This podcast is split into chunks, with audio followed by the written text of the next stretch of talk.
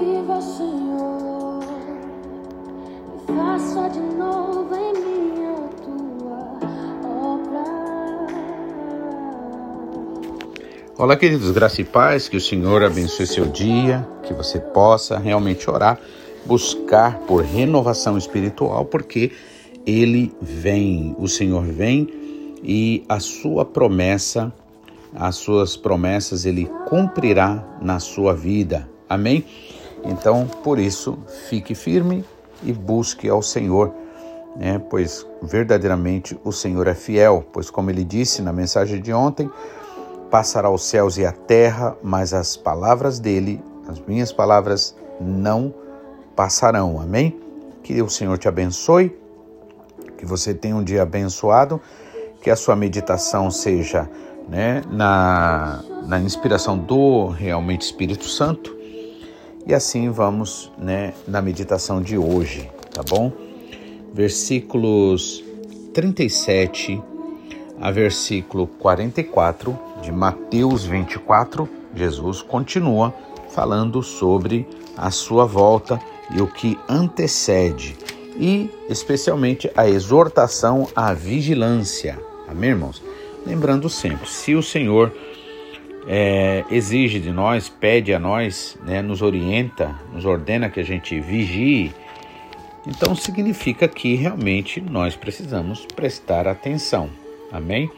Não podemos é, viver de forma irresponsável, né, sem meditar, sem entender que o Senhor ele faz aquilo que é impossível nós fazermos, mas ele nos convida a a, a dar um passo de fé fazendo aquilo que ele nos capacitou a fazer. Amém? Então, que a gente realmente possa vigiar né, e orar para que a gente não entre em tentação. Então, 24 de Mateus, a partir do versículo 37 ao 44, nos diz o seguinte: Senhor Jesus, palavras do Senhor Jesus. Pois assim como foi nos dias de Noé, também será a vinda do filho do homem. Porquanto, nos dias de Noé, é, ou nos dias anteriores ao dilúvio, comiam e bebiam, casavam e davam-se em casamento até o dia em que Noé entrou na arca e não o perceberam, senão quando veio o dilúvio, ou seja, quando já era tarde, né? E os levou a todos, assim também a vinda do filho do homem. Então, dois estarão no campo, um será tomado, outro será deixado Duas estarão trabalhando no moinho, uma será tomada e outra deixada. Portanto, vigiai, porque não sabeis em que dia vem o vosso Senhor. Mas considerai isto: se o pai de família soubesse a que hora viria o ladrão, vigiaria e não deixaria que fosse arrombada a sua casa. Por isso, ficai também vós apercebidos, porque a hora em que não cuidais, o Filho do Homem virá. Amém? Vamos orar? Pai, mais uma vez nós te louvamos pela tua palavra, Senhor, pela tua orientação, por essas palavras de exortação, de vigilância, Pai. Verdadeiramente estamos vivendo tempos tão maus, Pai, tão complicados, tempos tão depressivos, tão, Senhor, cheio de maldade, malignidade, Senhor tudo isso, Senhor, o teu inimigo com o objetivo de destruir a nossa fé, Pai. Porque a coisa mais importante que nós temos a princípio é a nossa fé em Ti, Pai. Porque sem fé é impossível agradar a Ti. Sem fé é impossível nós darmos ao Senhor o direito de trabalhar em nós. Sem fé, Pai, nenhuma mudança, nenhuma transformação acontece na nossa vida. Por isso, o inimigo interessa a ele, Senhor, a destruir a nossa fé a todo custo. Muitas vezes usando até pessoas que nós tínhamos como os bons exemplos, Pai, para, Senhor, desanimar, ferir-nos, Senhor, de forma total. Mas nós te pedimos, Pai, em nome de Jesus, tenha misericórdia de nós, Pai. Dá-nos entendimento, Senhor. Dá-nos discernimento espiritual, Pai. Enche-nos, Senhor, do teu Espírito Santo. Nos guarda, nos livra de todo mal pois teu é o poder, o reino e a glória para todo sempre, Pai. Perdoa cada momento que temos errado contra ti que temos, Senhor, prezado mais as coisas deste mundo do que o Senhor, amado mais as coisas desse mundo do que o Senhor. em nome de Jesus, nós oramos e assim, Pai, confiamos e aguardamos, Pai. Perdoa todos os nossos pecados. Nós também, em nome de Jesus, perdoamos a todos que nos devem. Em nome de Jesus. Amém, Pai. Amém. Então, aqui a partir do versículo 37, né? Jesus vai e dá exemplo, ou seja, a Bíblia foi escrita não simplesmente para nos informar das coisas que aconteceram, mas para trazer ensinamento espiritual para nós, para nos exortar. E aqui nos diz o que, né? Que é, ele nos diz que a respeito daqueles dias e hora, a dia e hora, ninguém sabe, senão os anjos, né? Mas aí o 37 diz, né? Pois assim como foi nos dias de Noé, né? Também será a vinda do Filho do Homem. E aqui ele explica como é que foi nos dias de Noé. Portanto, assim como nos dias anteriores ao dilúvio, comiam, bebiam, casavam e davam-se em casamento até o dia em que Noé entrou na arca e não o perceberam, senão quando veio o dilúvio e os levou a todos. E realmente, nunca vivemos uma época de tanta distração. Distração em todas, em todas as áreas. Então, por exemplo, o entretenimento, né? Hoje em dia é abundante. Todos nós temos, por exemplo, um aparelho de celular onde você tem tudo, tem todas as coisas, tem você escolhe é, é, o que ler, o que deixar de ler, você escolhe o que ouvir, o que né, tem gosto para tudo, né? Na verdade, literalmente é um mundo nas suas mãos, né? Então, nós vemos que vivemos uma época de tanta distração, né, em nome de entretenimento. E aí é que tá o grande inimigo do Espírito Santo também para nós, né? Além do conhecimento natural do homem, né, como no caso a teologia, né, esse sistema que é, é, que quer tomar o lugar do Espírito Santo, né, essa sistematização, mais uma vez lembrando, o problema não é você buscar conhecimento, aliás, a Bíblia nunca incentiva ignorância de, é, é, de espécie alguma, é preciso conhecer, né? Mas é, a Bíblia deixa bem claro né, que é, nós precisamos aprender do Espírito Santo. Né? Se a gente é, quiser né, aprender né, a partir do, do, do, da sistematização né, do homem, da teologia, por isso nosso pastor, na verdade, ele é bem firme nessa postura, né? É, por que, que ele diz que a teologia é inimiga do Espírito Santo? Exatamente por causa disso. Porque essa sistematização, que me desculpem, é, é maligna. Por que é maligna?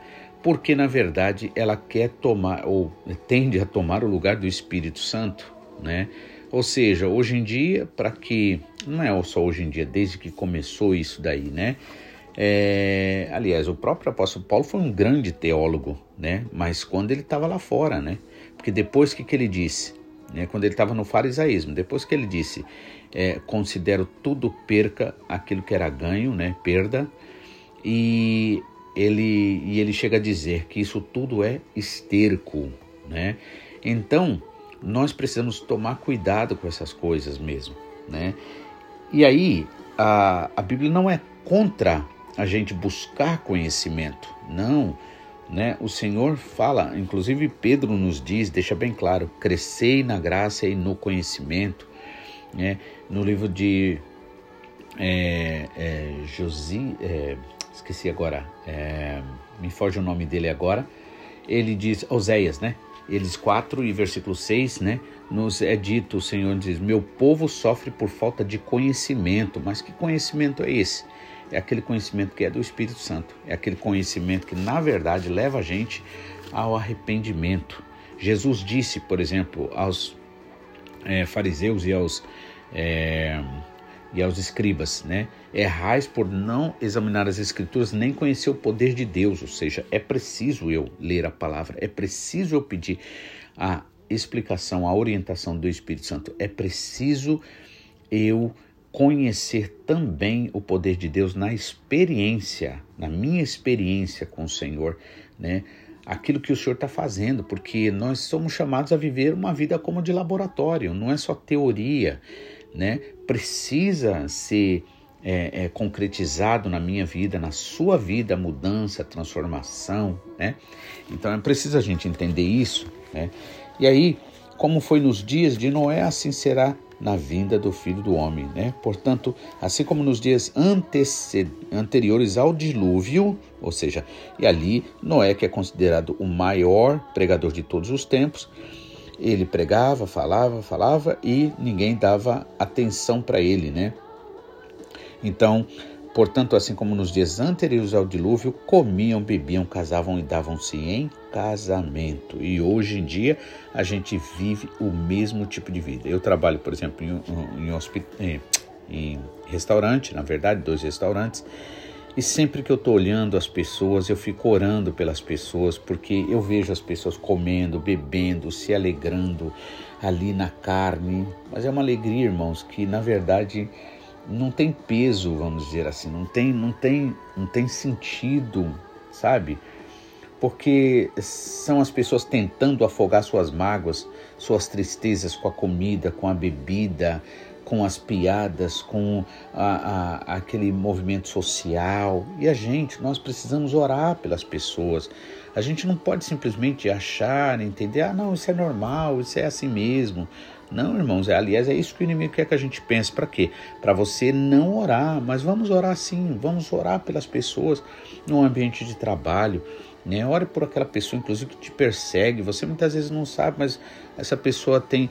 É, essa pessoa é tão infeliz e, e, e muitas vezes a nossa tendência é só julgar, condenar a pessoa e, e olhar pelo, pelo, pelo código de, de boa conduta, né? no sentido de essa pessoa está fazendo coisa errada né? Então, e aí julgamos as pessoas, irmão, mas o Senhor nos chama a uma vida espiritual, né? Mais profunda. Vamos sair desse raso aí, vamos começar a orar, vamos começar a interceder pelas pessoas. Ore pelo seu trabalho, que o seu trabalho não seja simplesmente para atender as necessidades naturais desse mundo, mas que seja algo da bênção de, com a bênção de Deus para chegar até ali, aquela vida, aquelas pessoas. Vamos começar a fazer isso, né? É coisa maravilhosa. Então, nos dias anteriores ao dilúvio era assim, as pessoas viviam uma vida vazia. Eles viviam como se fossem animais, a única coisa é comer, beber, é se divertir, é fazer o que quer e bem entende. E perdiam, perderam as coisas mais importantes na vida né? É por isso que eu até costumo dizer que a ordem bíblica é espírito, alma e corpo, enquanto a ordem natural humana é corpo, alma e espírito. Isso realmente tem muito sentido, porque essas, é, é, é, essa, essa ordem colocada, seja na Bíblia, seja na, no, no lado humano natural, por que tem tanto sentido? Porque é o seguinte: espírito, para Deus, o que importa em primeiro lugar é o espírito, que ele ressuscitou você. Agora você nasceu de novo, você tem agora você pode ouvir a voz de Deus, né? Espírito, alma. Agora sua alma pode estar conectada com seu espírito, com a necessidade do seu espírito e ela como intermediária, né? Ela ser é, motivada para que o corpo no corpo você faça as obras que o espírito quer. Agora, se eu tô ligado às coisas desse mundo, né, da carne, o que acontece? Então a minha alma vai obedecer aos impulsos, né, da carne natural, do entendimento natural e aí vai fazer coisa errada. Então a gente precisa, na verdade, estar tá ligado, né, no espírito, na palavra de Deus, meditando sempre, né, se enchendo cada vez mais do Espírito Santo. Então, é, nos dias anteriores ao dilúvio era a mesma coisa, agora como agora, né? As pessoas só querem beber, comer, se divertir. Nós precisamos, tá, nós temos uma responsabilidade, precisamos orar por essas pessoas, porque Deus pode mudar sim a vida dessas pessoas. Não significa que a gente vai ficar lendo a Bíblia para elas, mas significa que a gente vai estar é, é, em espírito ali orando por aquela pessoa, né? Amém? Ao servir as pessoas, vamos né, buscar ver as pessoas com o olhar do Senhor Jesus Cristo, um olhar de graça e misericórdia, porque só Deus sabe, irmãos, a luta que cada um passa e porque muitas vezes as pessoas acabam é, se mostrando ser o que não são, né? Então, sejamos pessoas verdadeiramente compromissadas com o reino de Deus e não simplesmente, né, achando que a gente é, é, tem que decidir o que fazer, deixar de fazer por nós mesmos, né? Então, hoje vivemos uma época de distração, distração, em nome de entretenimento, em nome de qualquer coisa, em nome até mesmo de conhecimentos, né? Então, é, comiam, bebiam, casavam, davam-se casamento até o dia em que Noé entrou na arca e não o perceberam. E aí é que está, a distração está exatamente nesse ponto. Fazer você se distrair para você não ver o que é principal, mais importante. Isso só perceberam quando, senão quando veio o dilúvio, ou seja, aí já não tinha mais jeito. E os levou a todos. Assim também é, a vinda do filho do homem, será a vinda do filho do homem. Então dois estarão no campo, um será tomado, outro será deixado. Duas estarão trabalhando no moinho, uma será tomada, outra deixada. Por isso, vigiai, porque não sabeis em que dia vem o vosso Senhor. Então o Senhor chama a gente a vigilância. Por que, que isso é importante, irmãos? Porque, vamos dizer assim, se eu soubesse que Jesus só vai vir não sei quando, eu cairia no erro e no engano de falar assim: ah, então só vou me preparar quando é, quando estiver perto. Só que nesse meio caminho a gente não sabe o que acontece. É a mesma coisa, muitos entram em um mundo errado pensando assim: ah, eu, eu posso sair a hora que eu quiser e de repente fica preso, entende? Então, é, ao Senhor, né, é, ele achou por bem fazer exatamente isso. Né? Não dá uma data certa para a gente, né? Para quê? Para que a gente esteja vigiando, né? Porque, por isso aqui diz, olha, é, é, então, é, aliás, o 42, né? Portanto, vigiem, para que a gente possa vigiar. Porque, na verdade, não é o tanto que eu comi ontem, ou, ou há tantos anos atrás, que vai me valer agora. Não, é todo dia eu comer um pouco. Né? Pouco importa se eu comi uma tonelada, não sei quanto por tantos dias atrás. Não, o importante é todos os dias um pouco, né? Então temos que nos manter na presença do Senhor e para isso a gente vai precisar de vigiar. Vigiai, porque não sabeis o dia que vem o vosso Senhor. Mas considere isso: se o pai da família, de família soubesse que a que hora viria o ladrão, o que, que ele faria? Vigiaria e não deixaria que fosse arrombada a sua casa. Por isso também ficai vós apercebidos porque a hora em que não cuidais, o filho do homem virá. Amém, irmãos?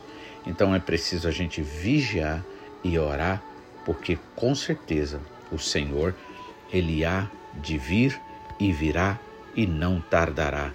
E você não pode perder essa. Em nome de Jesus, que o Senhor te abençoe, que você tenha um dia maravilhoso, abençoado, para a honra e glória do nosso Pai Celestial. Em nome de Jesus. Fique na paz.